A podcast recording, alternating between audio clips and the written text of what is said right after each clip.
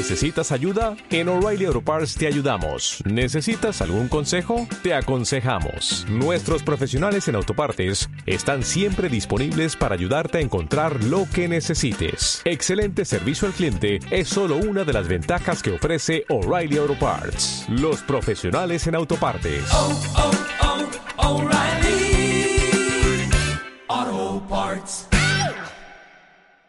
¿No? 23-0 o algo así. Ajá.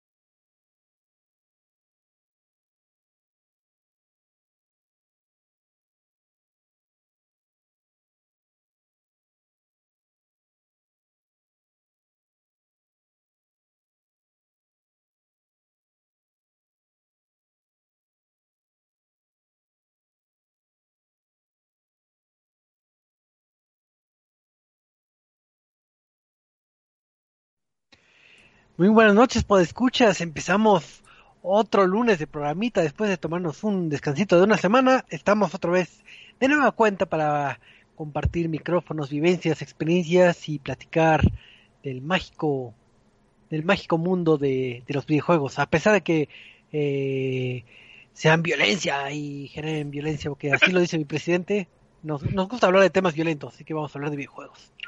Porque se enoje mi presidente. Pero pues este, pues iniciamos este bonito programita. Pues vamos a pasar a saludar a, a este panel de conocedores violentos, empezando por el buen Michael. Michael, ¿cómo estás? Muy violento, estoy muy enojado porque los videojuegos este, me hacen violento. Este, y me salto a la fila de las tortillas, este, escupo en la calle, sí, yo soy violento por los videojuegos. Muy bien, Choco, ¿y tú? ¿Cómo estás? También, gracias. Qué, qué mala persona eres, pero a ver, cuéntanos, este, eh, ¿qué has jugado? Porque sé que el amplio catálogo de videojuegos de seguro no jugaste algo violento, sino jugaste algo didáctico o, algo bonito. Pero a ver, ¿qué, qué, ¿qué, jugaste esta semana? Pues me creerás que sí he jugado otras cosas. Este, he jugado Jurassic World Evolution, tipo Tycoon de parques de atracciones con dinosaurios que se comen a la gente, dinosaurios que se comen entre otros dinosaurios. Pero ya ves, la, la, la vida se abre camino, entonces este, eso sí es más normal. Eso está de bien. Ah, sí, Warzone también. Un chingo de Warzone. Ok. Uh -huh. Y. ¿Ya? ¿No jugaste ¿Sí? otro juego con una vampiresa gigante? Este, sí, de hecho, justamente te iba a decir que también algo así, pero yo creo que sería mejor que te cuente de ese juego más al ratito. Así, guiño. Así, guiño. Si saben qué, qué juego es, pues espérense un ratito más para que ya sepan la reseña puntual de, de del buen Michael. Yo digo que es este. Darkstalker creo que tiene vampiros. Es correcto. Yo supongo. Pero también aquí nos acompaña eh, atrás de los controles y con su con su carisma particular el buen Eddie. Eddie, ¿cómo estás? No, no sé si eso del carisma particular tomarlo para bien o para mal. Como diciendo, este vato dice puras pendejadas y ya no sabemos cómo callarlo. No, no, no, ¿cómo crees? Nunca diría eso. No, no, no, no, jamás. No. No, muy bien, Choco, todo muy bien. Ya estamos aquí. Un, un, un lunesito más para hablar de, de, los videojuegos agresivos que te dan más puntos por ser racista y xenófobo y no sé qué tanto. Así es, el, el mal de cada día. Y pues vamos a platicar, vamos a ver qué, qué cosas malévolas has hecho esta, eh, esta semanita. ¿Qué, qué has jugado? Eh, fíjate que creo que esta semana no jugué nada más que unas partidas, alguna que otra partida de League of Legends. Y, y, ah, empecé a jugar, bueno, estoy jugando Assassin's Creed Wrath of the eh, eh, Ancient Gods. Déjame uh -huh. te digo bien. Este eh, ¿cómo se llama el nombre de la nueva expansión de Assassin's Creed de que pronto tendrán la eh, Wrath of the Druids se llama. Eh, la nueva expansión que llegó a Assassin's Creed Valhalla está bastante entretenida. Ya, ya necesitaba algo de contenido para ese juego que, eh, me gusta para dónde se tomó el camino esta nueva versión. La pueden leer la reseña de, del título en ResetMX y pronto tendrán eh, la reseña de esta expansión también. Ok, pues entonces estén pendientes porque tal vez la próxima semana estemos hablando de ese juego o tal vez de tu reseña, no lo sé. ¡Oh! ¡Rotalaica!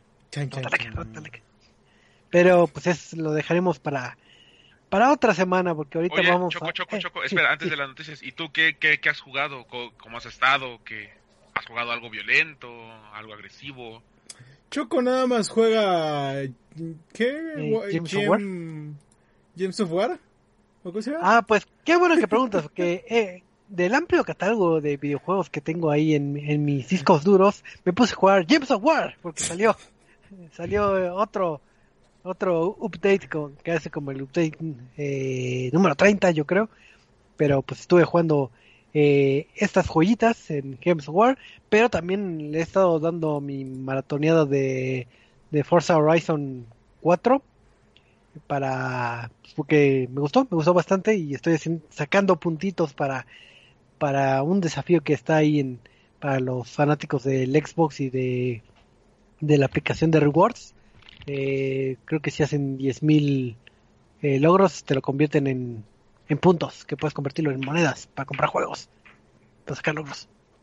Y así Game se Pass. hace. Comprar Game Pass. Sí. Entonces estoy haciendo ese desafío, pero sí estoy en, en Forza Horizon 4, en James War, y un juego que es un roguelite que se llama eh, Rift Keeper, que yo creo que en algún momento platicaremos de, de este título, porque ¿De sí me gusta ese... Ratalaika? Ah, no, dice que No. sí le gustó, entonces no es de Ratalaika.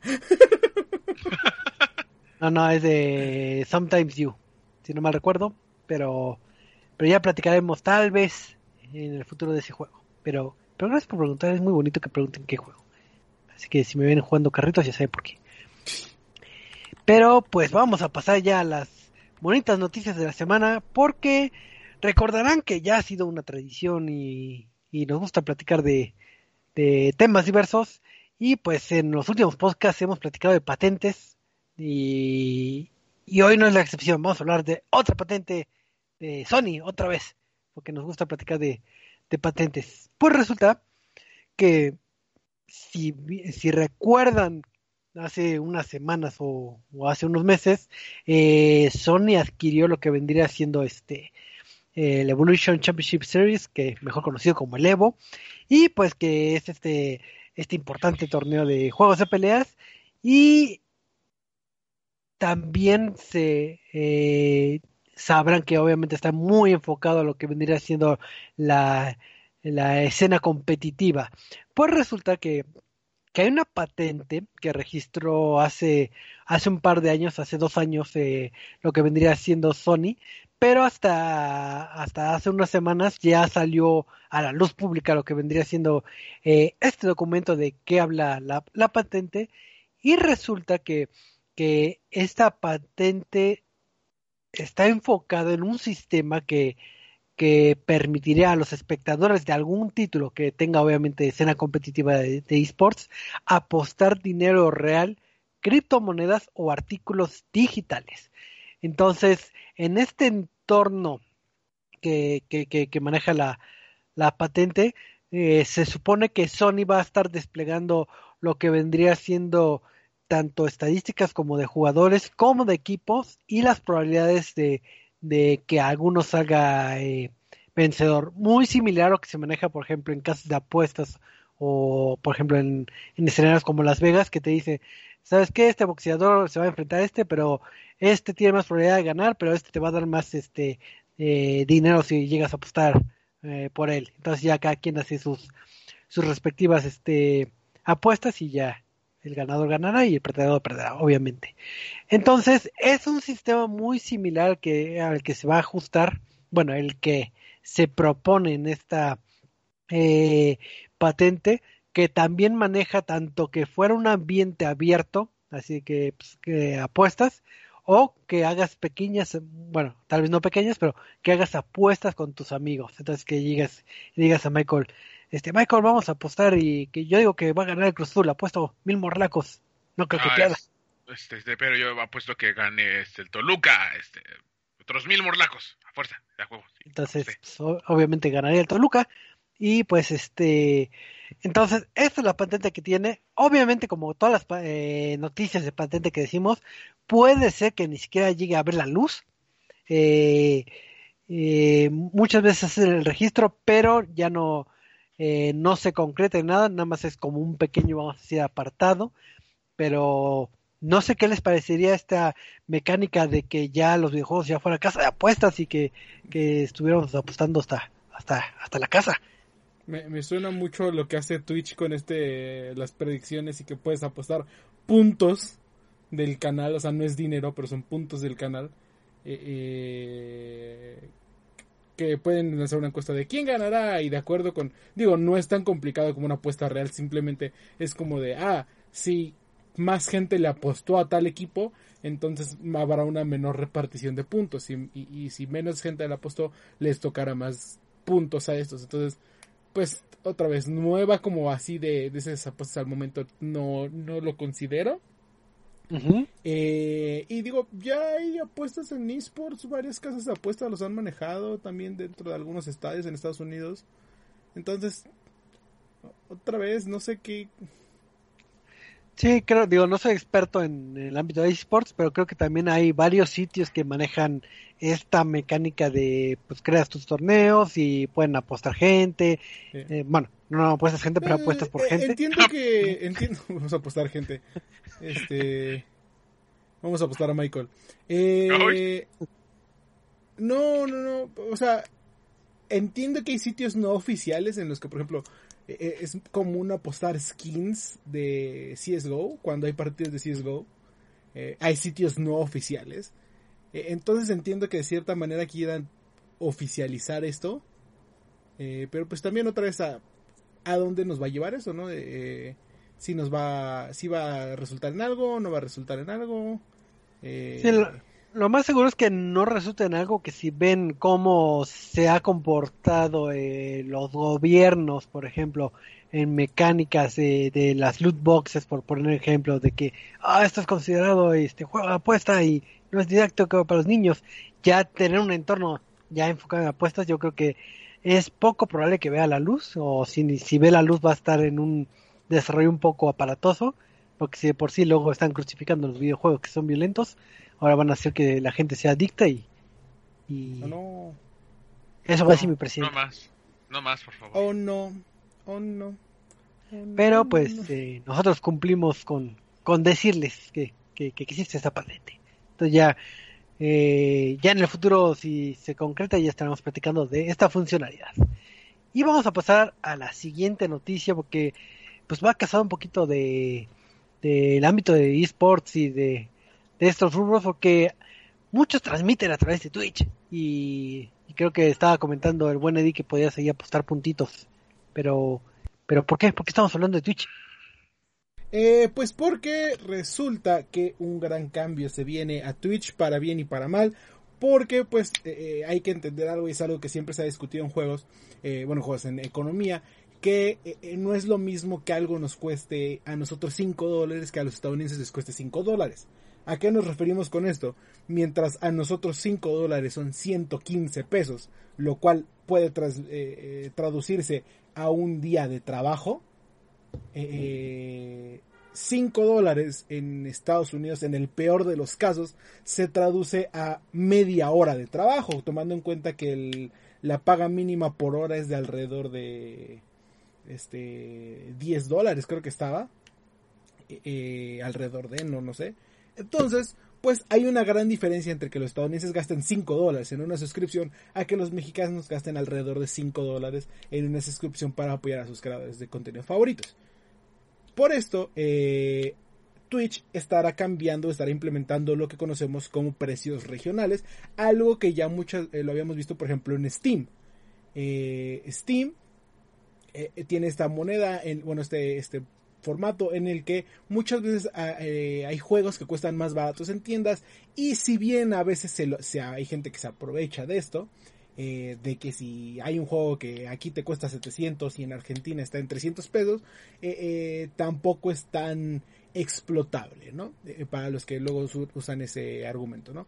Entonces, ¿qué es lo que va a hacer Twitch? Cambiar el precio de las suscripciones en México de actualmente se paga alrededor de 115 pesos, eh, que es la conversión de los 5 dólares, cambiará a ni más ni menos que 48 pesos, que es eh, menos de la mitad del precio, es un cambio considerable para este que la gente se anime a hacer más suscripciones, ¿no? Ahora, esto viene con una parte buena y una parte mala. La parte buena, pues que posiblemente los creadores de contenido eh, puedan, puedan recibir más apoyo, tengan más suscriptores, tengan más gente.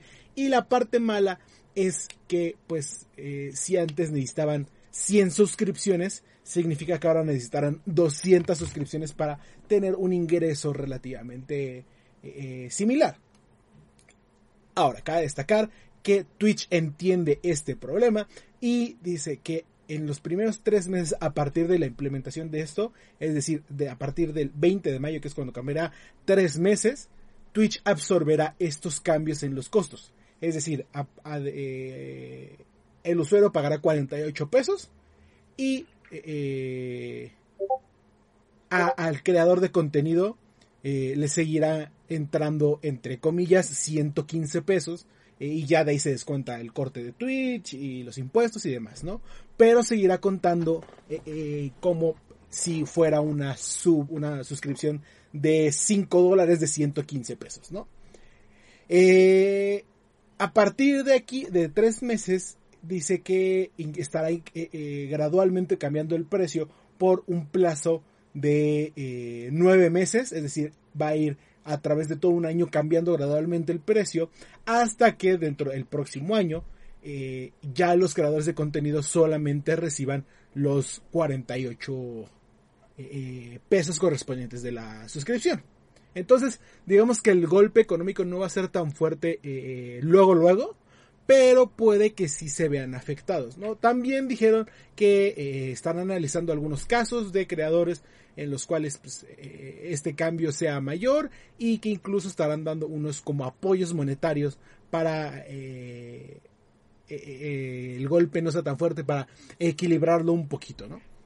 Entonces, a partir del 20 de mayo, México cambia a 48 pesos mexicanos el precio de la suscripción. Lo mismo va a pasar en Turquía. Va, eh, como les platicaba, va a ser un periodo de prueba de cómo se funciona en, México y en Turquía.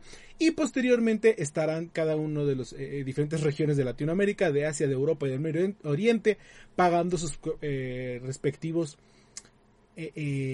precios regionales. Entonces, en primera instancia se ve, se escucha bien, porque es posible que si ustedes nos animaban a, animaban a pagar 100 pesos, ahora puedan pagar 48. Y también es posible que los que pagaban los 100 pesos, eh, ahora paguen a dos creadores de contenido, eh, no solo a uno. Pero sí es una apuesta arriesgada, eh, entre comillas, eh, y que puede llegar a afectar un poco a los eh, eh, creadores de contenido a la larga. Ya estaremos viendo qué, qué tanto, ¿no? Digo, no, yo quiero, bueno, yo supongo, digo, no, no soy experto en ese ámbito, pero creo que el, el, el streamer amateur o el que apenas inicia, creo que sería el más afectado con, con estas mecánicas, porque si bien comentas de que el cambio va a ser paulatino para los creadores de contenido, tal vez a los que apenas vayan a, a, entrar a este mundo va a estar más complicado. Sí, es obvio que a los que tienen 10 suscriptores o menos, pues eh, eh, a la larga el golpe va a ser más fuerte. Eh, aunque también es posible que pues sus amigos se animen más a apoyarlos porque ya no son 100 pesos, otra vez son 50 pesos.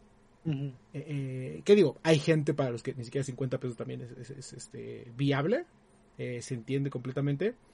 pero sí, definitivamente va a haber un golpe que no sé, no podría decir realmente bueno o realmente malo.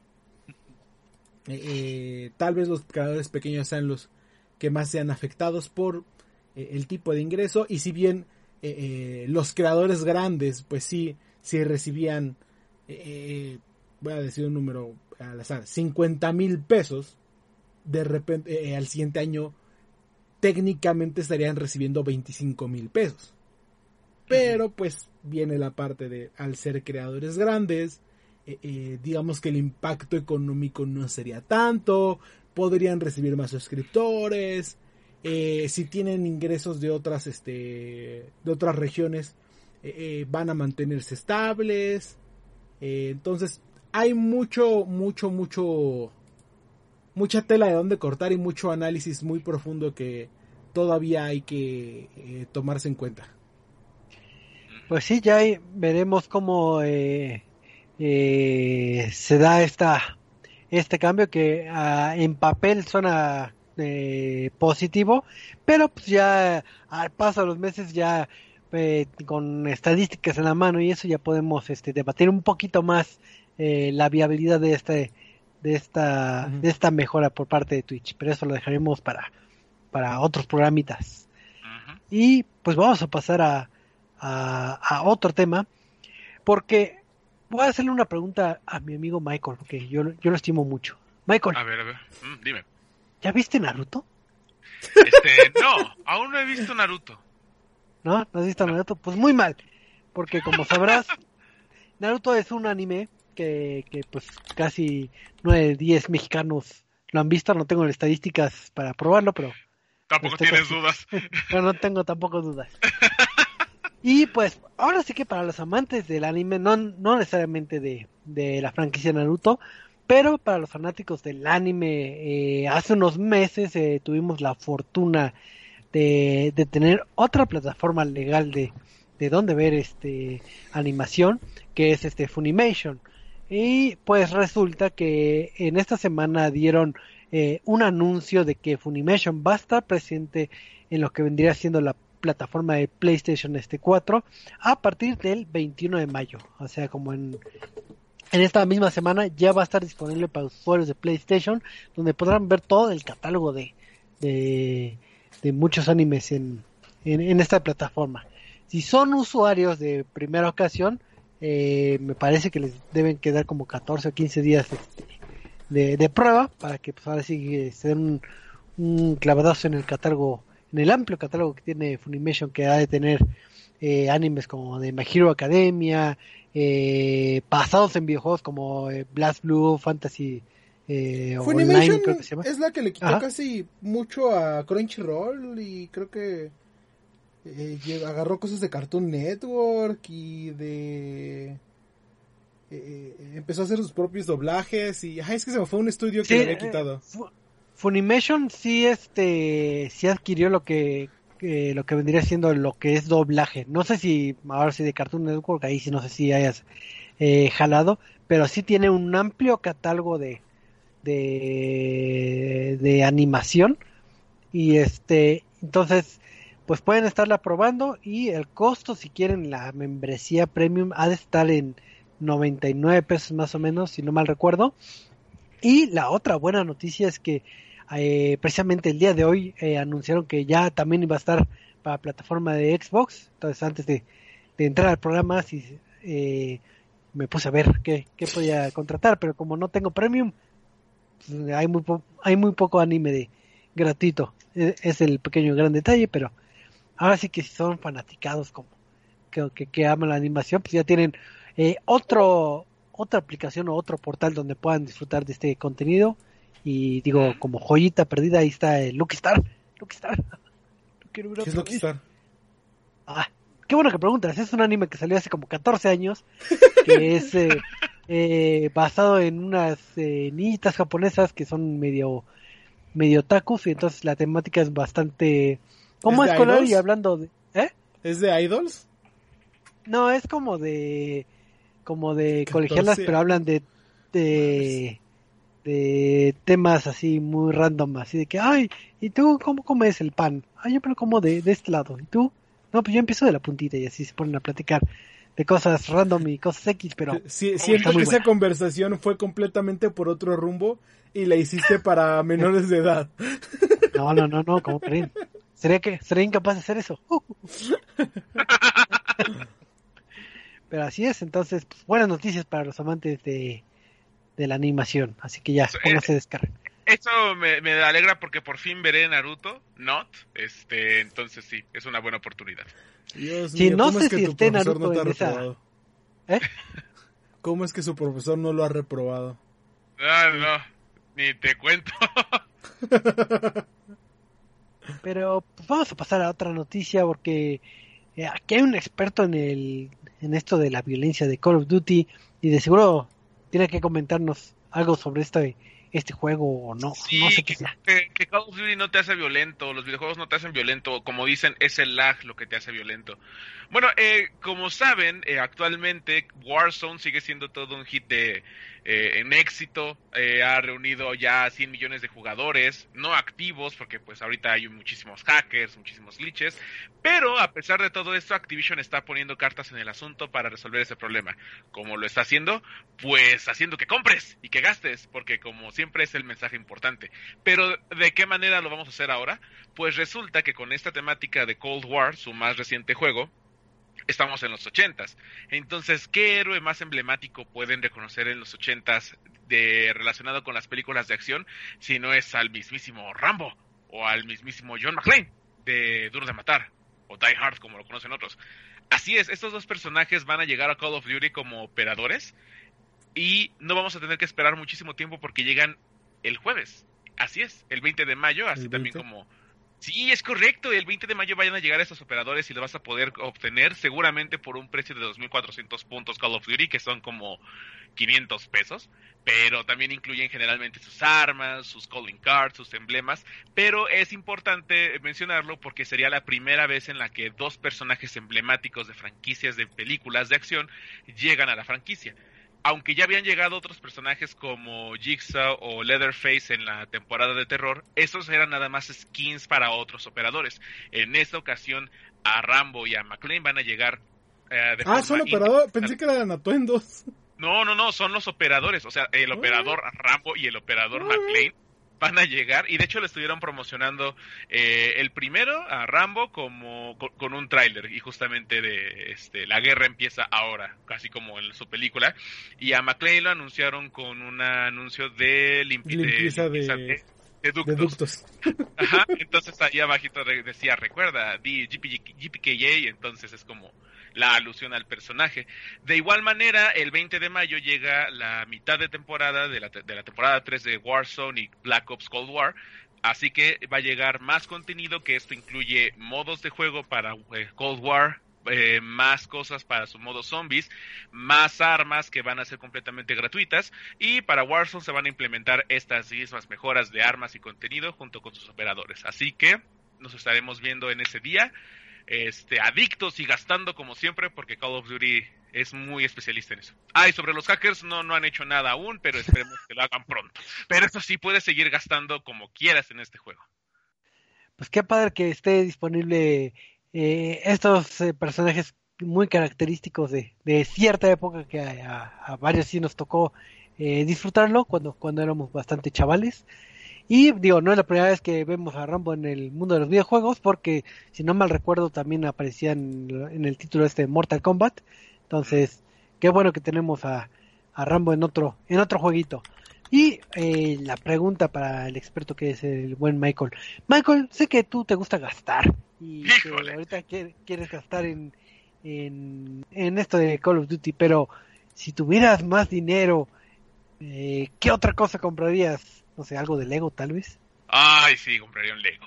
Compraría dos Legos más bien. Dos Legos carísimos. ¿Por qué, Choco? ¿Por qué?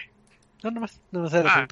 Gracias, sí, no, gastaría, gastaría el Lego, a más no poder. Es que hay un Lego de Spider-Man que anunciaron que, paréntesis, eso es súper padre, es un edificio del, del Clarín, muchos enemigos, muchos personajes, está todo hermoso y perfecto. Y ya, y lo quiero.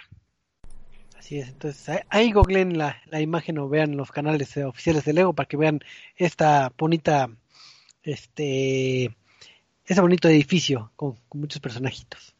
Y pues vamos a cerrar ya el apartado de las noticias antes de que nos coma el tiempo, porque también nos gusta siempre tener una noticia chusca, tonta, y pues no sé por qué me, me- siempre me toca decir estas noticias. Pero resulta que hace creo que unas dos semanas hubo un anuncio en la plataforma de, de la eShop de, de la Nintendo Switch que salió algo como si fuera un juego, pero, pero no, no era un juego. O sea, imagínate, o sea, tú imagínate, Michael, que, que todavía fueras a la escuela y pues que el profesor te diga, ¿sabes qué? Eh, estás en tu examen de matemáticas, pero no puedes sacar tu, tu celular ni tu calculadora. Y tú lo único que se te ocurre es podrías sacar la Switch y puedes resolver tus problemas matemáticos con una calculadora. Entonces, si siempre soñaste tener una calculadora en, en tu Nintendo Switch, la puedes tener. Y e imagínate, no- los pobres mortales tienen calculadora gratis en el celular, en sus smartphones. Pobre gente inculta, cuando puedes tenerla por el precio de 9 euros, que no sé cuántos pesos sean, pero por 9 euros puedes comprarte una calculadora en Switch, No, sí, buenísimo. catalogada como eh. juego. Es todo lo que quería en la vida. Este, hay que hacer una reseña de ese juego. Ah, pues qué bueno que comentas eso, porque es la segunda parte de la noticia. Dios Porque obviamente mío. todos lo tomaron, todos tomaron como juego este esta implementación en la eShop, eh, este juego, juego de la calculadora.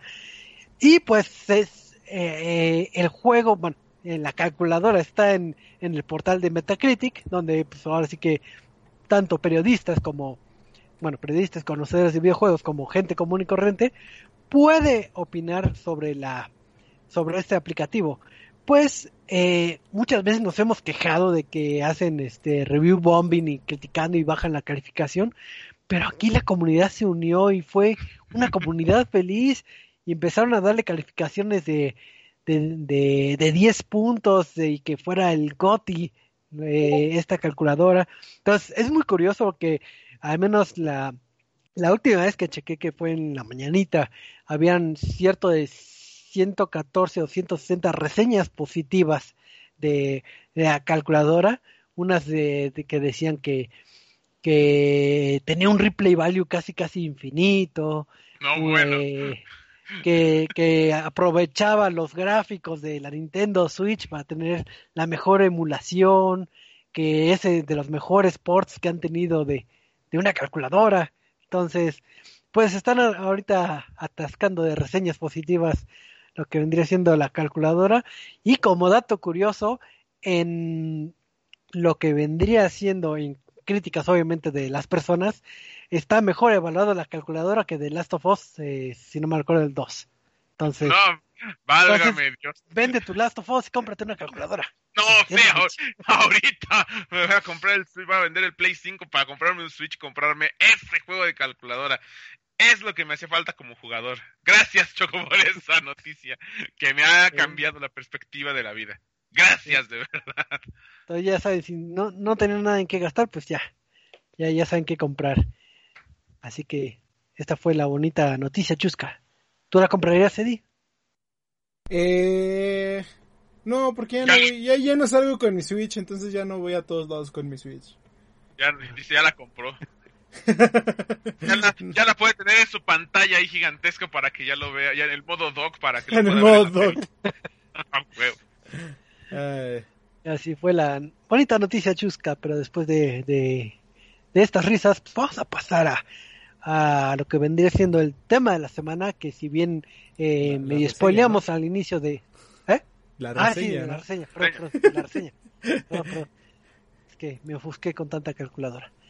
Este, pues en esta reseña de la semana, como estamos spoileando, pues vamos a hablar de un título de que, que de seguro tiene un vampiro, así que Michael, ¿qué título vas a reseñar esta noche?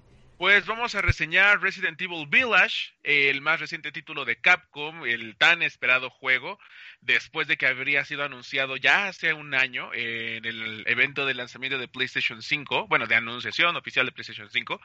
Y eh, pues, ¿qué es lo que traería este juego a la franquicia? ¿Qué es lo que le va a ofrecer? ¿Revolucionó el juego? ¿Volvió a traer las raíces del terror como lo hizo Biohazard? eh, trajo más vampirezas de las que necesitábamos, pues bueno, eso lo vamos a ver ahorita. ¿De qué trata Resident Evil Village? Eh, espero que a los lo hayan acabado, porque de cierta manera tiene ligeros spoilers, eh, ya que después de que Ethan eh, Winters, el protagonista de Resident Evil Biohazard, el anterior título o el séptimo título, eh, logró sobrevivir a las pesadillas de Luisiana, de la familia Baker, y lograr rescatar a su esposa Mia, Eh, resulta que ya están viviendo felices y tranquilos y tienen una hermosa hija después de tres años de seguir superando esas pesadillas. Pero la desgracia vuelve a llegar a la puerta de su casa ya que Chris Redfield asesina a su esposa y se lleva a su hija. Todos conocemos a Chris Redfield por ser el héroe legendario de Raccoon City y todos estos eventos, pero ahora parece que es el malo. Entonces se lleva a su hija, también se llevan a Ethan y resulta que tienen un accidente en la carretera. Al despertar, Ethan se encuentra en un pueblo eh, con un castillo gigantesco al fondo y pues todo el ambiente se ve sombrío, frío, abandonado y pronto descubrirá que eh, la pesadilla de Luisiana no se quedó allá nada más, sino que ahora parece que lo va a estar persiguiendo por el resto de su vida, pues en el pueblo se encuentran peores criaturas que lo van a estar acechando constantemente mientras busca eh, el paradero de su hija toda esta historia eh, está concentrada como en, el mensaje del amor, de la protección paternal, pero también procura eh, tomar los elementos de Resident Evil que se hicieron en Biohazard con perspectivas de primera persona, pero eh, no se acerca como a la raíz del terror tradicional de los juegos, o sea, de, donde hay zombies, donde hay criaturas que vienen de virus y cosas así. Aquí más bien que se está acercando al, a la perspectiva del terror clásico eh, aquellas leyendas e historias de vampiros, hombres lobo, Frankenstein, todas estas criaturas tradicionales que generalmente eran cuentos europeos, los traen en este videojuego que tiene también muchísimas cosas que toma de Resident Evil 4, que de hecho se siente como si fuera una especie de, bueno, yo lo consideraría como una especie de soft reboot o remake de Resident Evil 4, porque toma bastantes elementos del mismo. El juego está dividido en cinco diferentes zonas. Está dividido principalmente por el pueblo y los cuatro lugares que dominan cada uno de los lores, que son los que dominan el lugar.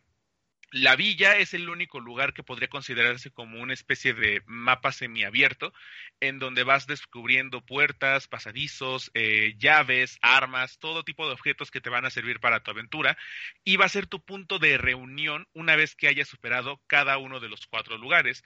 Eh, que estos están organizados, están eh, dominados por Lady Dimitrescu y se me olvidaron los nombres de los otros tres lores. Es que justamente estuvo raro la forma en la que te promocionaron Resident Evil Village, porque pareciera que todo se iba a concentrar en esta vampiresa de dos metros y medio, y resulta que no. Ella no es ni por asomo el villano principal, y es solamente una parte del juego. De hecho, comienzas en el castillo, eh, es tu primera zona para investigar ya de forma más eh, directa en el juego, y la exploración de los tradicionales Resident Evil se vuelve a ver presente aquí, ya que mientras tenemos este segmento del pueblo completamente abierto, los, el castillo, eh, después te encuentras en una casa pequeña, pero que combina elementos muy japoneses de terror, um, en un pantano y al final en una fábrica. Cada uno de estos puntos están diseñados para que traigan la mecánica que tenían los Resident Evil anteriores.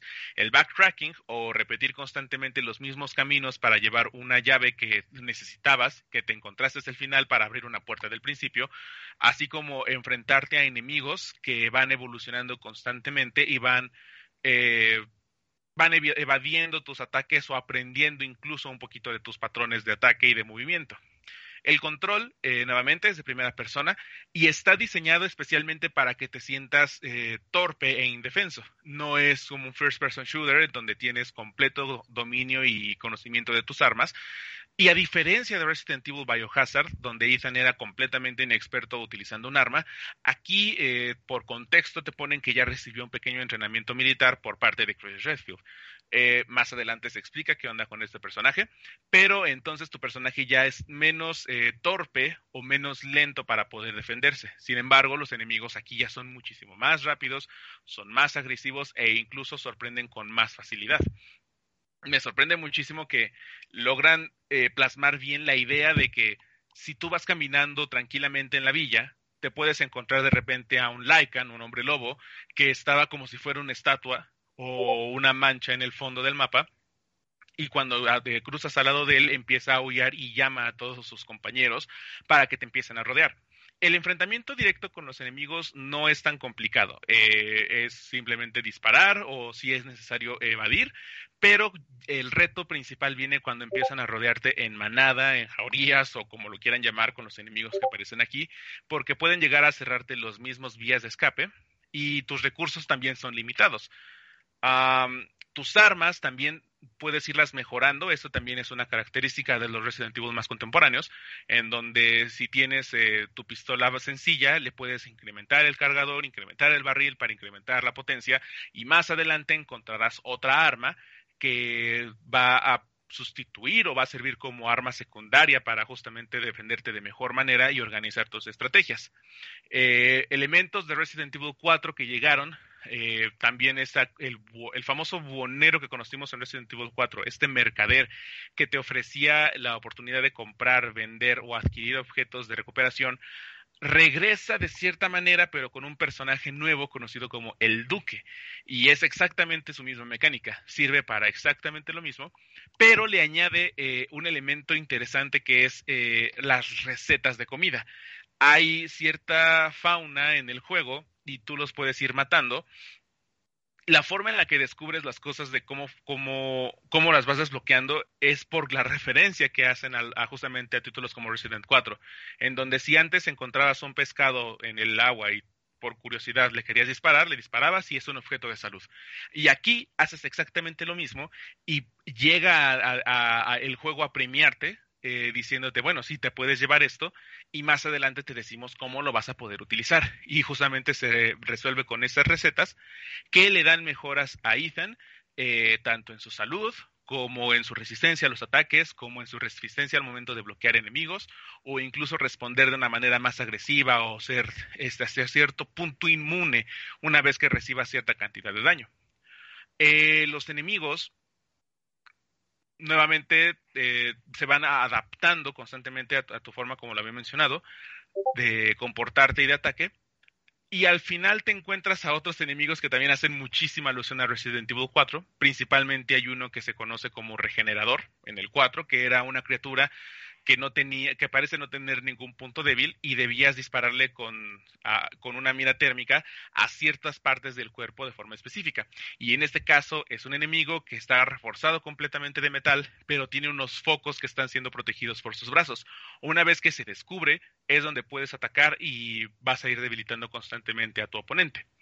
Um, otros elementos de Resident Evil 4 son también eh, el obtener tesoros que están repartidos alrededor del mapa, la combinación de estos mismos tesoros que le van a dar mayor valor cuando lo estés presentando con el duque y eh, la misma ambientación, esta idea de pueblito eh, abandonado, muy rural y un castillo completamente elegante que es como la sede principal donde ocurre todo esto, eh, toma muchísimos de esos elementos para llevarlos a, de una mejor manera, que de hecho en su apartado visual es bastante, bastante bien trabajado, y eso se puede apreciar más en los juegos de actual generación, PlayStation 5 y Xbox Series X, en donde tanto sus tiempos de carga son casi inmediatos, así como implementa la tecnología ray tracing.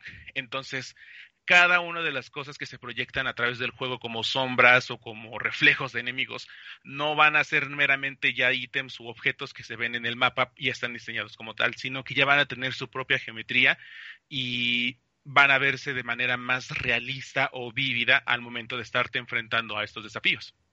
Los cuatro lores que aparecen ahí, que todos sirven a un enemigo principal conocido como Madre Miranda, uh, son no, no son no son este desafortunadamente no se abarca mucho tiempo en ellos como para que puedas entender cuáles son sus motivaciones. Sin embargo, cuando te enfrentas a ellos que son como se puede suponer al final de cada nivel o de cada sección, tiene enfrentamientos que son bastante memorables y esto lo digo porque van desde su estrategia para enfrentarlos, que no es nada más llenarlos de municiones y vas a bajarles toda su vida, y no es nada más enfrentarlos en un espacio cerrado. Todos son eh, jefes que se enfrentan de diferente manera y que hasta se llegan a explicar como, mm, pues sí, como, como eventos o situaciones únicas en donde no es la misma manera en la que te vas a enfrentar a la anterior. Si eh, te vas a enfrentar a Lady Dimitrescu, no te vas a enfrentar a esta vampiresa que se ve siempre en los avances, sino que se va a transformar en otra criatura y el juego va a cambiar constantemente el, el nivel para que puedas enfrentarte a ella, pero también que te sientas amenazado. ¿Me, estás diciendo que tiene una mejor forma que la que vemos en los trailers? Sí, porque, o sea, uno puede llegar a... a- ¿Es más alta? Eh, pues sí, pero también se convierte en una mutación clásica de Resident Evil. O sea, pierde completamente su forma y se convierte, en forma de mini spoiler, en un monstruo vampírico colosal. Y de hecho, hasta está interesante cómo te presentan esa parte porque te, te dicen que la única manera de matarla es con un cuchillo. Y el cuchillo en realidad es lo de menos. Eh, al final simplemente con este objeto hieres a, a, Dimitrescu y se convierte en esta criatura. O sea, al final termina eh, intentando mostrar que la, la, la idea de una mutación exagerada producida por, en este caso, no voy a decir qué es, pero sí tiene algo que ver con Resident Evil 7, este sí conserva muchísimo o, o, o, quiere de verdad mostrarte que aún existen esas criaturas que pueden mutar de forma exagerada una vez que llegan como a su punto límite de daño o de que les hicieron daño y pueden mostrarse en formas bastante descomunales. Al fin, el juego no es muy, bueno, para los estándares de juegos de terror es algo largo, dura entre 8 o 10 horas. Consideraría que al final se extienden demasiado porque te enfrentas a los mismos tipos de enemigos y la situación te pone en una, una situación desesperante porque se te acaban las balas rápido y los, los escenarios son muy pequeños. No es que te hagas sentir miedo o terror o desesperación, es que más bien es como decir, esto está extendiéndose demasiado, no va a ningún lado y creo que podrían haberle quitado unas cuantas cosas, no para hacerlo más fácil, pero sí de verdad para hacerlo no tan tedioso. Ahora, algo que hay que hablar que es muy importante es el si es un tema ya más subjetivo esto sobre si da miedo el juego o no. Y debo reconocer que en ningún momento me sentí asustado por el juego. Jamás, o sea, salvo un instante en el que te presentan una criatura en esta parte que les digo que es muy, muy japonesa, que sale un poquito de todo lo que es estar, este realismo de un virus o de una infección o de lo que sea de la trama, te ponen en una situación donde estás prácticamente alucinando. Y eso ya lo puedes discernir después cuando te enfrentas a cierto personaje. Pero la, la forma en la que te presentan este escenario es como de, ah, aquí va a pasar algo. Y efectivamente sucede, pero aún así logran proyectarte esa sensación de terror porque, vaya, los japoneses están locos, pero por lo mismo que tienen la misma experiencia para saber cómo mostrarte esto, sabes que debes ocultarte de ciertos momentos o de ciertas eh, criaturas para que no te lastimen o para que no te maten, porque en ese instante te quitan tus armas. Entonces, esa sensación de estar indefenso y de que no puedes bajar a lo que te está persiguiendo, funciona bastante bien pero no se repite eh, alrededor del juego. Lo que sí produce muchísimo es esta sensación de supervivencia, donde tienes que cuidar y gestionar bien tus recursos, en donde puedes eh, curarte. Um, en Resident Evil 7 era muy raro que te cortaban la pierna y te podías curar echándote un líquido de, de medicinal, que de hecho aquí también te explican por qué sucedía. Um, y bueno, esta... Pues, la sí, famosa cura al- de los... Eh, ¿Cómo se llamaba la familia? Este... ¿De los Baker? ¿De los Baker? Algo ahí, a- algo tiene que ver con los Bakers, sí, pero, o sea, ese, ese- ese líquido que tiene, Entonces, Eh, digamos que sí explica varias cosas de lo que vemos en Resident Evil 7 y, y- y- Sí. y le da algo de lógica.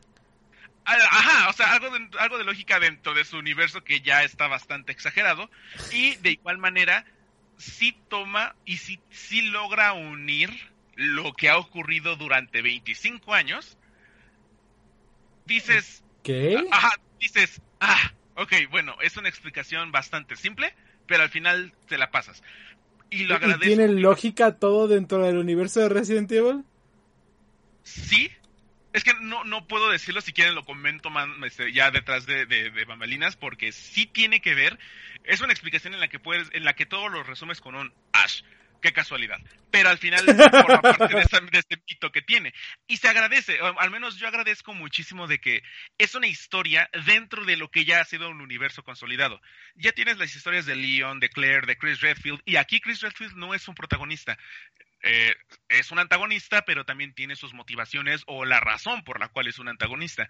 Pero no estás afectando nada de lo que ya se ha hecho. O sea, ya hablaste de Raccoon City, ya has hablado de los hongos, ya has hablado de, de los parásitos, de los parásitos en África. O sea, ya, ya has extendido tanto la franquicia eh, que en este caso no se está metiendo dentro de ese universo. Pero sí te están explicando que así como Alienis, el virus T o el virus G, existen otras tipo, otro tipo de cosas que logran afectar a las personas y las transforman completamente. Que sí luego llegan a, a rayar en lo exagerado, pero no deja de ser esa posibilidad de que existen tantas cosas en este mundo de que pueden pasar en cualquier instante.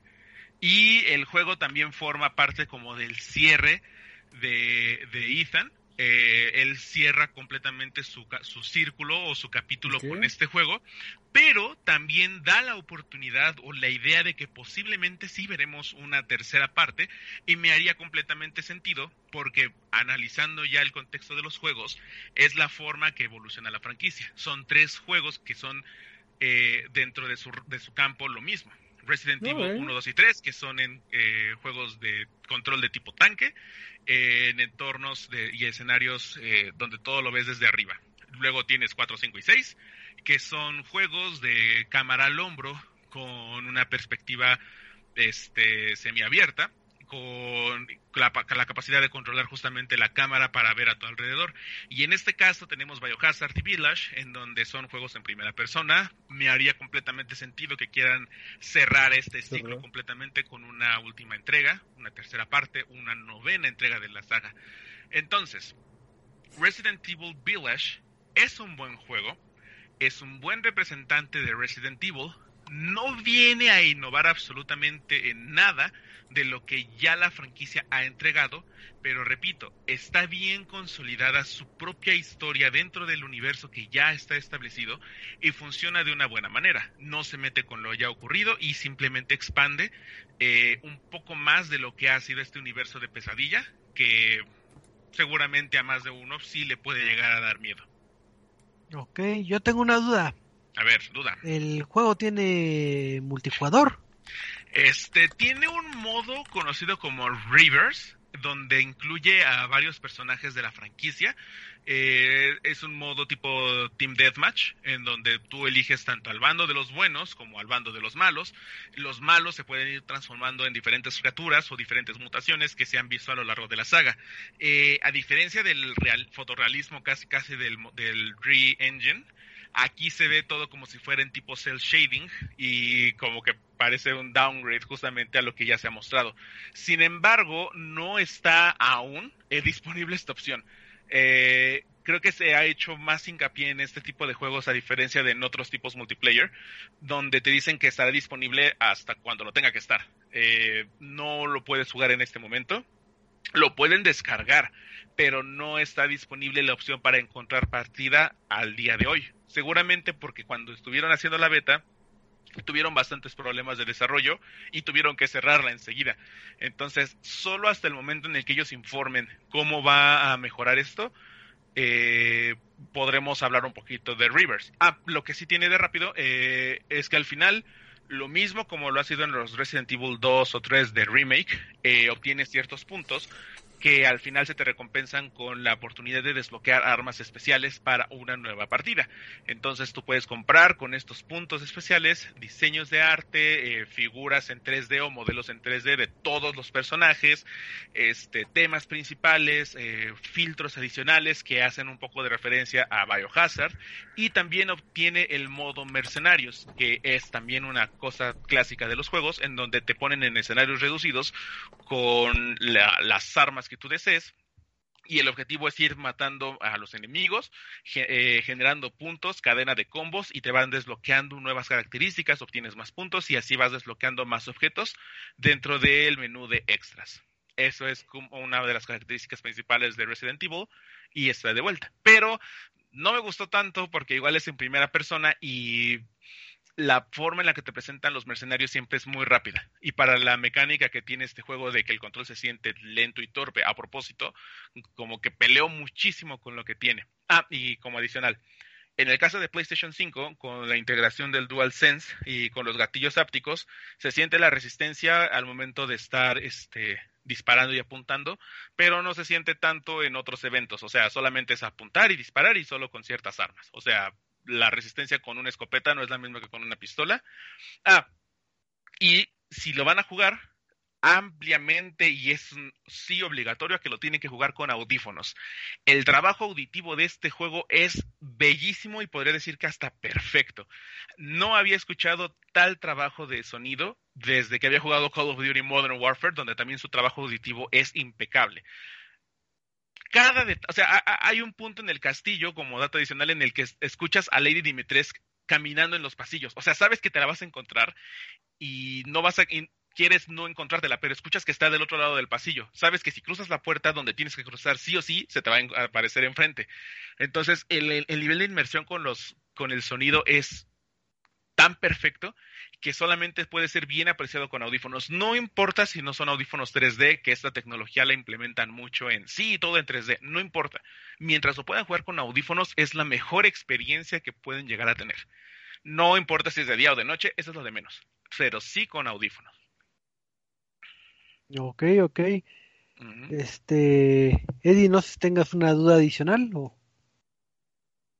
Eh, los logros, los logros, Michael.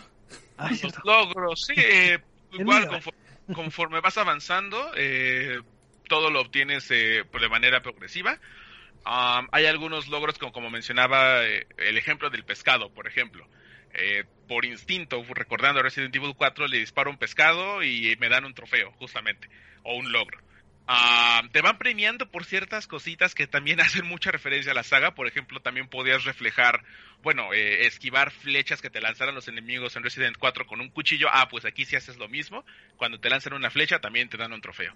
El juego te va premiando o reconociendo en ese sentido por tu curiosidad, pero sobre todo por tus ganas de recordar la franquicia que habías vivido antes y ver si lo mismo sucede o sucede algo relacionado aquí. Entonces es más que, si quieren obtener una parte de trofeos, es por ese lado de exploración y otro es por el lado de la historia que se van desbloqueando cuando vas enfrentando a cada lore, cuando vas escapando de cada objetivo, cuando terminas el juego. Tiene trofeo de dificultad, y también tiene trofeos muy específicos como obtener todos los trofeos en una sola run, obtener todas las armas en una sola run, o sea, son bastante específicos. Pero eso lo pueden hacer con calma después de haberlo jugado una vez, porque sí tiene un buen este, replay value, que sí es bastante recomendable. Ok. Y finalmente, digo, eh, ahorita que tocaste el Ripple Value, este, me comentabas que, que podías desbloquear con unos puntos este, ciertas mejoras y volver a jugar eh, el, el título. En este versión de, vamos a decir, vamos a decirlo, New Game Plus, eh, acá traes, bueno, traes todo lo que vendría siendo eh, tus ítems, tus estadísticas, o, o empiezas desde cero más que lo que hayas comprado, o, o se incrementa la dificultad, o... Eh, no, la dificultad eh, y los objetos no, no cambian. O sea, los objetos los tienes que ir obteniendo nuevamente desde cero. Eh, los enemigos tampoco cambian de dificultad, a menos que tú cambies y eleves la dificultad. Eh, ah, de igual manera, yo sé que no, no es lo mismo eh, hablar desde mi perspectiva con respecto a lo de los demás, pero si lo juegan en normal, es bastante fácil. O sea, al menos desde mi- mi perspectiva, no fue como darle vueltas a todo el mapa o me sentí perdido o abrumado. Se va guiando de la mano y te vas todo derecho. Así como cuando te dicen te vas derechito y luego a la derecha, ah, pues así es literal en el juego. Entonces, a menos que tú incrementes la dificultad, el juego va a incrementar también su dificultad. Y las armas las obtienes por un bajo costo, que de hecho obtienes inmediatamente, con el duque, con el, con tu mercader. Entonces, esas armas ya van a estar disponibles ahí, las puedes comprar, y sí, esas armas sí van a tener un overpower bastante amplio, y vas a, va a ser más fácil vencer a los enemigos. O sea, si ahí, una vez que hayas terminado el juego, si te quieres sentir muy a la Rambo o muy a la Call of Duty, lo vas a poder lograr enseguida. Pero al principio sí es una experiencia que puedes disfrutar de principio a fin. Ok, súper bien, pues ya tenemos nuevo Espera, ¿y Resident. entonces ya no hay nadie que te diga Hello Stranger? Sí, ya. De hecho, no, no me acuerdo cuál es el diálogo, pero sí, el duque dice, este, ah, dice, what are you buying? Y luego te dice, ah, lo siento, es que un viejo amigo me lo decía. Entonces son esos pequeños guiños de la saga que dices, ah, o sea, sí, me siento, me siento familiarizado. De verdad estoy en un lugar en el que sí me puedo sentir en casa. Y no importa si se presenta en primera vista, y eso es lo que todos los fanáticos de Hueso Colorado deben entender. La franquicia tuvo que evolucionar a esta manera, y si algo como Outlast o como PT quisieron establecer esta perspectiva en primera persona para darte inmersión en el terror, lo hicieron y lo lograron, porque al final te sientes este indefenso contra lo que no entiendes lo que va a ocurrir. A mí eso me suena a lo que yo enfrentaba en Resident Evil 2 en el Play 1 y creo que todos los fans sí le deben dar una oportunidad. Totalmente recomendable. Ok, compra obligada entonces. Compra obligada. Pues está bien, pues ya saben, si tienen dinero extra, no, no gasten en, en, En skins. en- en skins de, de Rambo, mejor cómprese ese título. Pero pues ahí, ahí está la buena recomendación de- del experto que es el buen Michael. Y pues ahora sí vamos a pasar a, al tema random de la semana, porque pues, nos gusta platicar de, de, lo, que- de lo que se nos ocurra, por eso es tema random. Y pues como, como ustedes sabrán, pues eh, este fin de semana eh, fue el Día del Maestro. Felicidades a todos los maestros que nos estén escuchando en el programa. Y tú eres Y- maestro, ¿no? ¿Quién y yo? Sí, tú. ¿Qué? Y aquí es cuando Chico se queda. Espera, eres maestro. Espera, ¿eres maestro? A- avísenme, Avísenme. avísenme. Entonces, pues para festejar a nuestro grandísimo maestro que está aquí en, en el micrófono, que obviamente ya sabía yo que estaba aquí, pues este decidimos hacerle en su nombre este especial de, de tema random. Vamos ¿En a hablar de Pokémon. No, No, no, tampoco. no de Pero ese son maestro. maestros. No, de esos maestros no.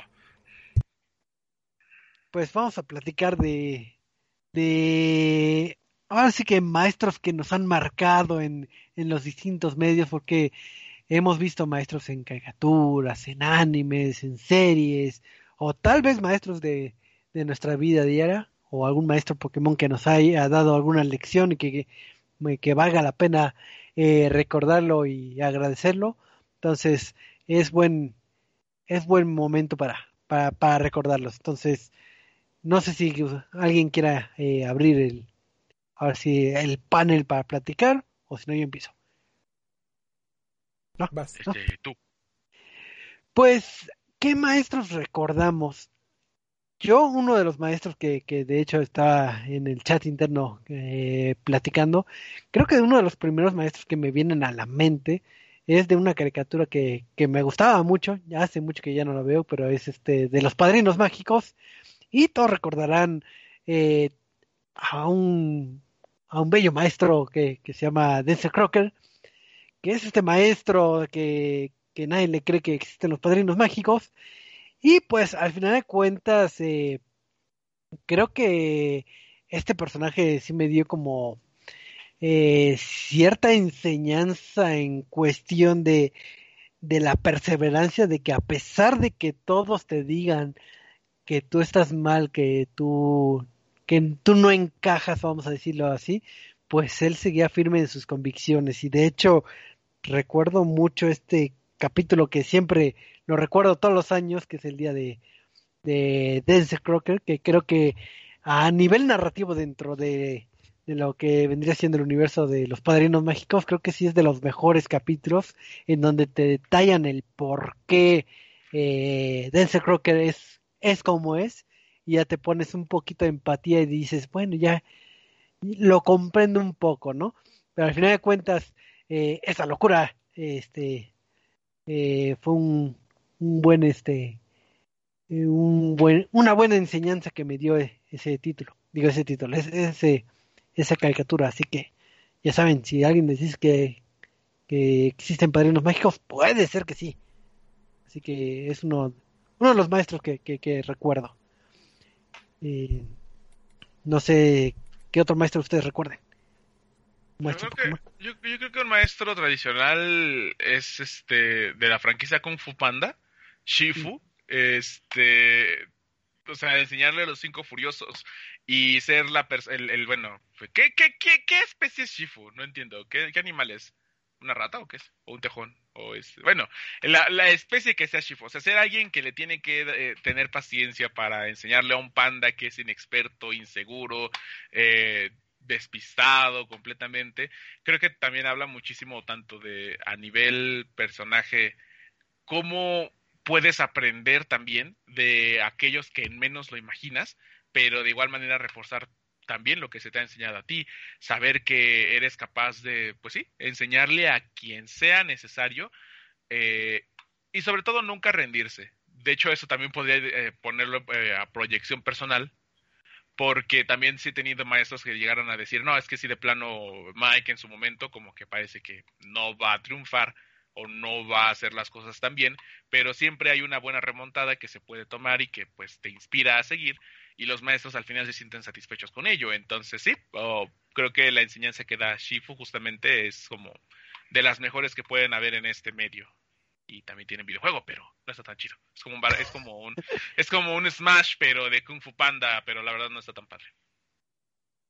Así es, digo, no. Yo creo que ese juego no hay que disfrutarlo, pero, pero sí, eh, y digo, tocas un punto interesante de, digo, hablando ya de un poquito de del día a día de la de, la realidad que nos acontece es que eh, distintos maestros nos llegan a marcar, ¿no? De nuestra enseñanza tanto universitaria, primaria, etcétera, y hay eh, profesores que efectivamente te pueden decir, ¿sabes qué? No das el ancho, no, no vas a progresar, pero hay otros que pueden sacar lo mejor de ti, ¿no? Entonces, ahora sí que, que esta enseñanza es también de, bueno, en, en el, en el caso que tú, que tú elegiste, como que sí es muy apegada a, a nuestra realidad. Y otro maestro que está pegado un poquito a, la realidad, pero no tanto para eh, el ámbito de enseñanza, es una caricatura que igual y no les tocó, pero ya es de, de ahora sí que de dato cultural que todos conocen. ¿Recuerdan esta serie, bueno, esta caricatura de, de Peanuts, de donde sale Snoopy, Charlie Brown, etcétera? Pues recordamos a todos estos personajes, pero ¿realmente recuerdan a algún profesor que saliera en la serie? A los ¿No? que hablaban como con un saxofón o algo así. A los de... Exacto. Entonces, eh, esta característica muy clásica en el universo de Peanuts es de que efectivamente eh, el, el maestro a cargo que, que se llamaba este, Mrs. Otmar, eh, resulta que es un profe, bueno, es una profesora eh, de la que jamás vemos nada, o sea, nunca, nunca vemos su físico y nunca entendemos lo que nos dice.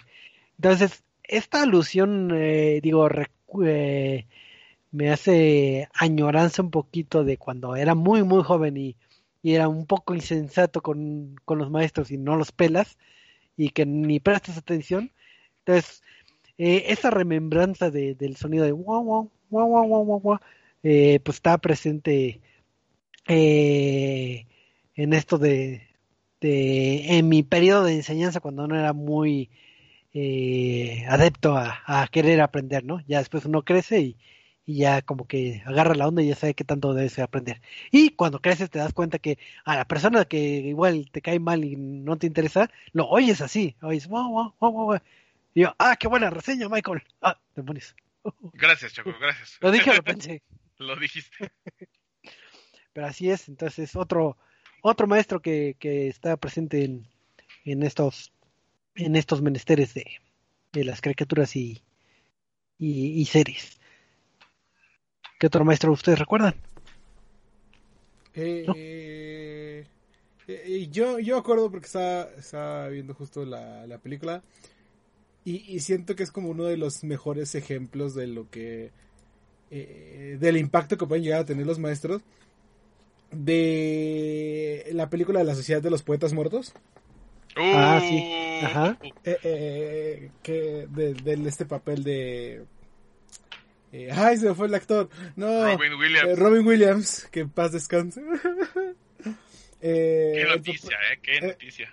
el papel de Robin Williams en La Sociedad de los Poetas Muertos es, es simplemente impresionante y, y el nivel de impacto que se logra eh, como maestro, casi casi ni siquiera de, de- de- de salón, sino maestro de vida por toda esta filosofía que se maneja, eh, todo este cambio que hay en los diferentes eh, personajes y diferentes alumnos, que al final del día está muy bien hecha esa película. Eh, creo que llegó a ganar este, eh, no sé si Oscar, pero por lo menos premios internacionales sí, sí estuvo presente.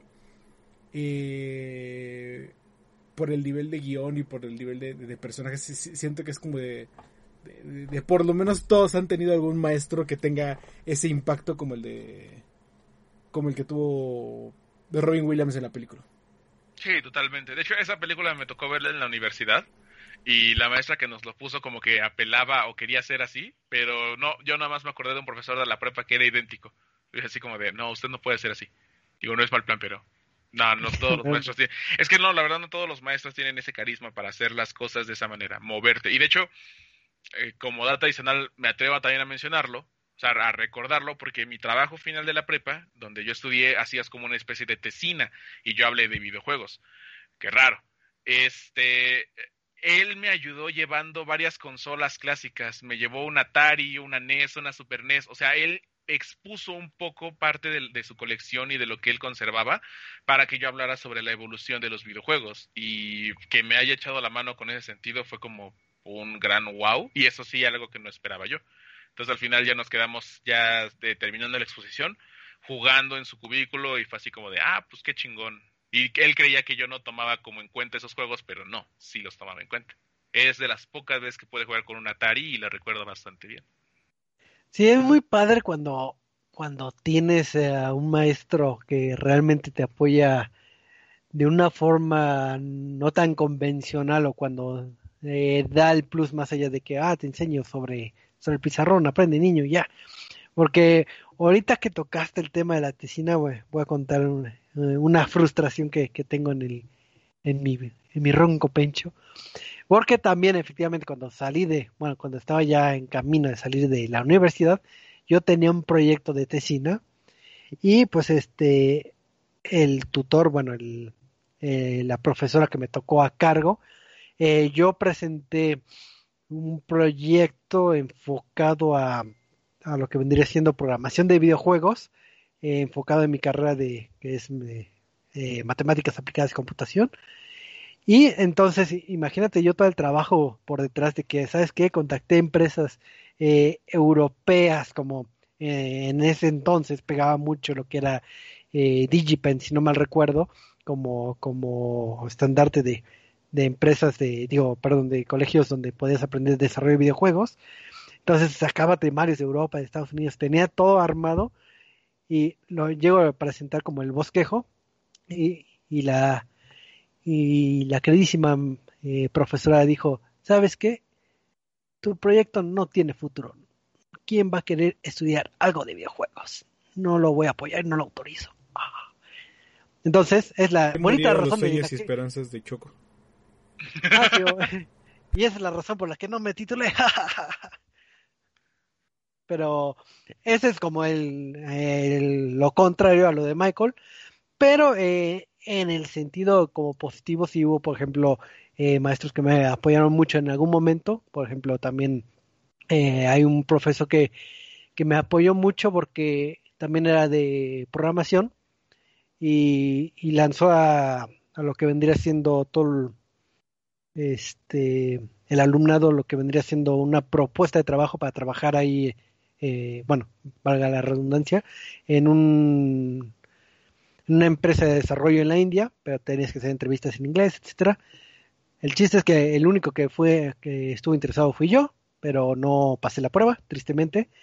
Pero él siempre me apoyó y agradeció ese punto de que qué bueno de que de toda esta bola de, de estudiantes, eh, tú fuiste el único que, que se que se aventó, ¿no? Entonces, al final de cuentas, ese profesor, entre otras muchas cosas, me dio mucho aprendizaje y lo cual eh, agradezco.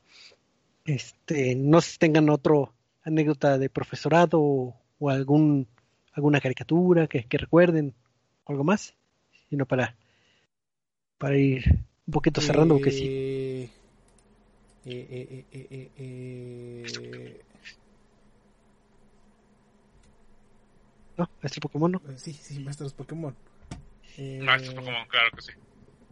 Pues, Estoy tío, ya... pensar, pero no, no, no, no, me acuerdo. Tú, ah. Eddie, tuve una experiencia tú como maestro. Ah. A ver, ¿qué, qué, qué, qué ha pasado en tu vida como, como docente? De cómo he perdido la, la, mi fe por la humanidad como docente. Ajá, a ver, ¿qué te has encontrado? Eh, pues, alumnos. Eso me he encontrado que he perdido mi fe en la humanidad. Mira, mira me, me, voy a ver muy mal, pero yo no sé qué tan es caer perder la fe en la humanidad cuando yo encontré a alguien que quería una copia de una USB y una impresión de una hoja. O sea, de verdad, no sé, no, no, no me imagino qué es lo que vayas podido encontrar tú. De verdad. Eh...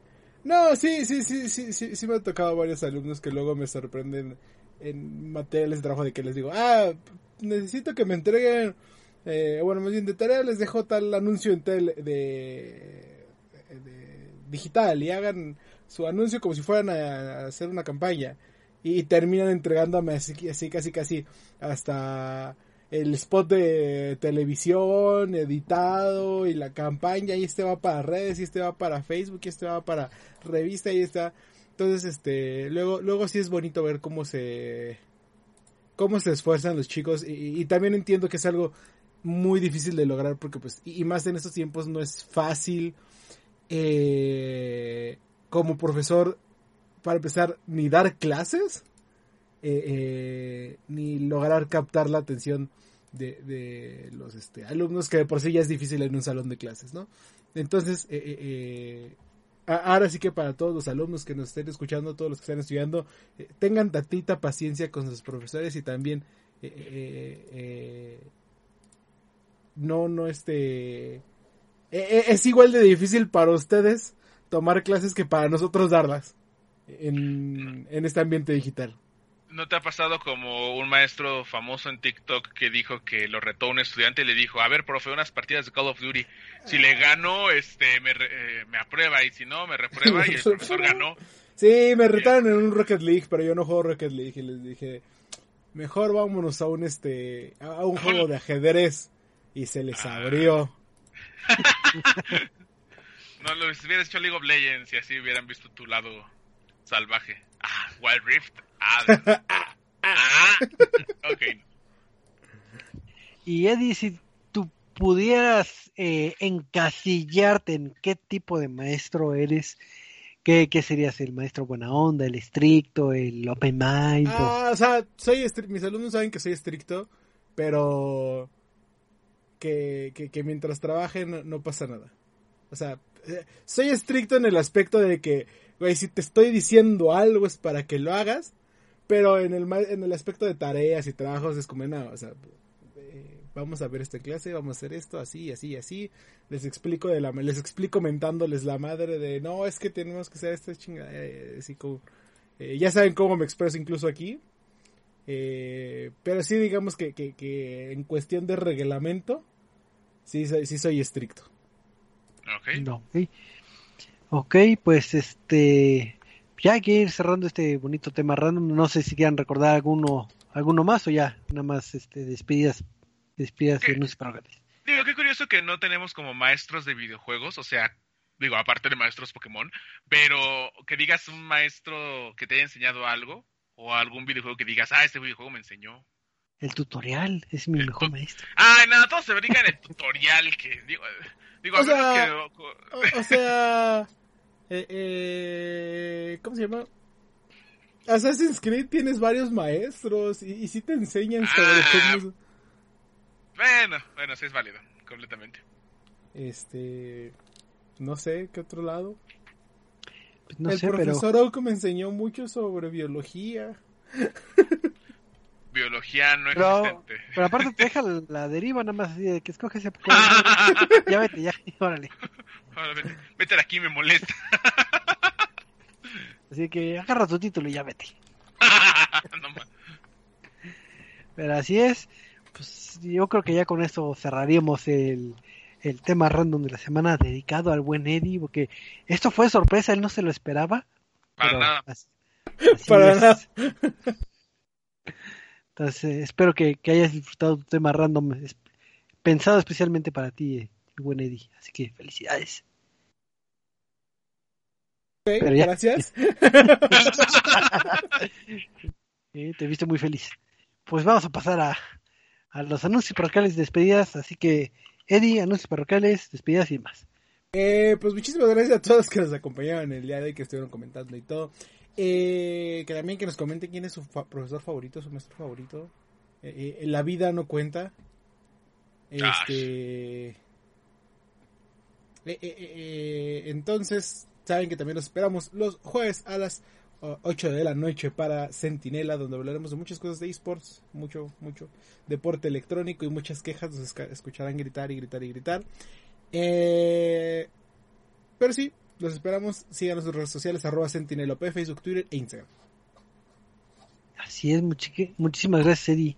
Y también aquí está eh, Michael, despidas y anuncios parroquiales. ¿Qué creen? Anuncios parroquiales. Va a llegar el evento de, de aniversario de Overwatch. Así que creo que es a partir de mañana. Así que pueden empezar a jugarlo y desbloquear más skins. Y enojarse porque en las loot boxes no les tocan nada de lo que quieren. Pero bueno, este, muchas gracias por escucharnos en esta bonita transmisión. Recuerden que también nos pueden encontrar en Facebook, Twitter y en nuestra página oficial, resetmx, reset.tv y arroba reset, digo, y arroba resetmx y resetmx.reviews para poder ver todas las noticias de videojuegos y también ver más reseñas, incluyendo la reseña de Resident Evil Village. Si algo me faltó mencionar ahorita en podcast, también está en escrito y todo lo que es de los videojuegos. Así es, entonces recuerden que si son personas que son más adeptas a, la lectura, recuerden que muchas o casi todas las reseñas que platicamos aquí en el podcast están en nuestro, en nuestro sitio web, entonces la pueden complementar su información para que tengan un acervo muchísimo más amplio de todo lo que es este la, la reseña del título de, de su gusto.